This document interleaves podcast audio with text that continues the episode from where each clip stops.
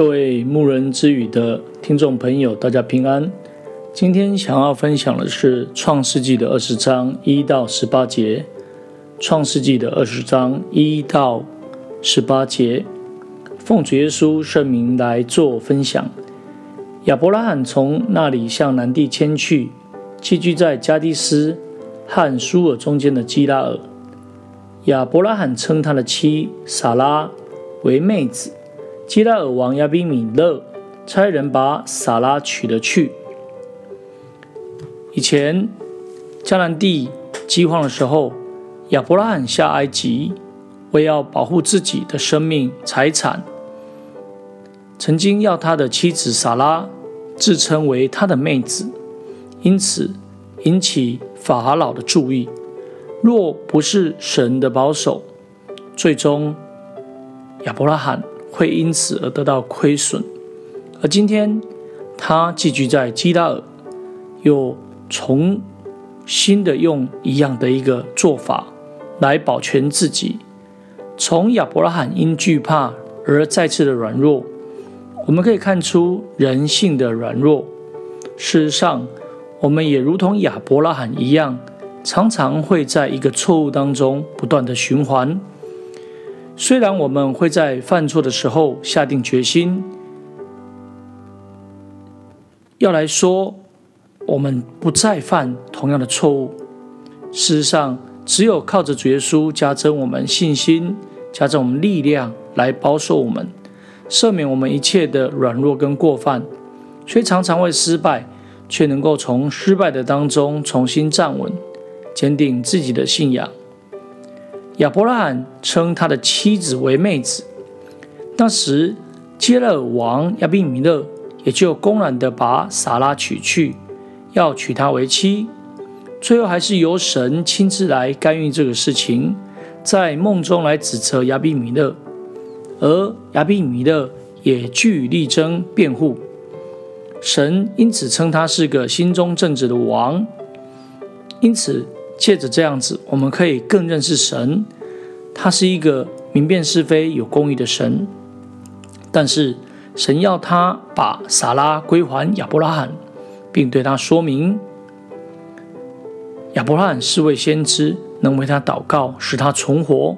虽然亚伯拉罕因软弱而说谎，但神依然以他为神的一个代言人，因为神拣选了亚伯拉罕。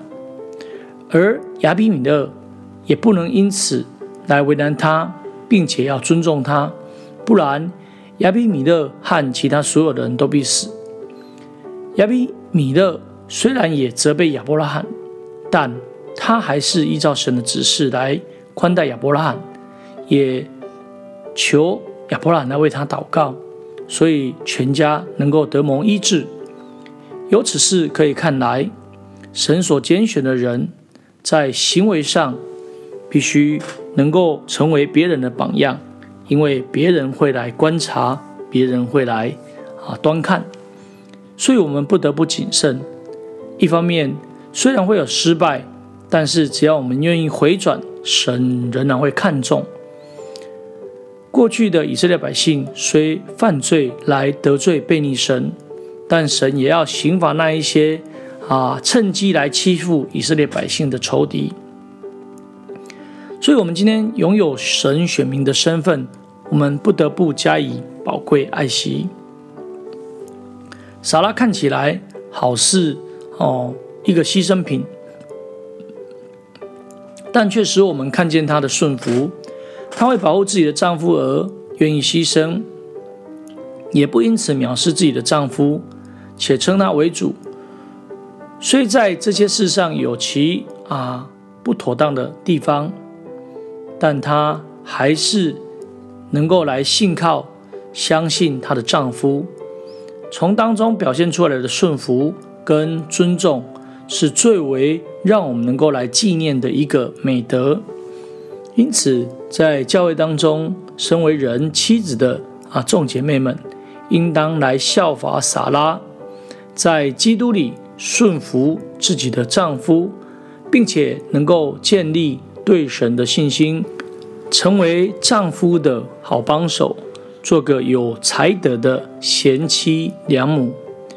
感谢主，那我们今天的分享就到这里。最后，将一切的荣耀、颂赞、权柄都归给天上至大的真神。愿耶稣基督的平安怜悯来临到我们。阿门。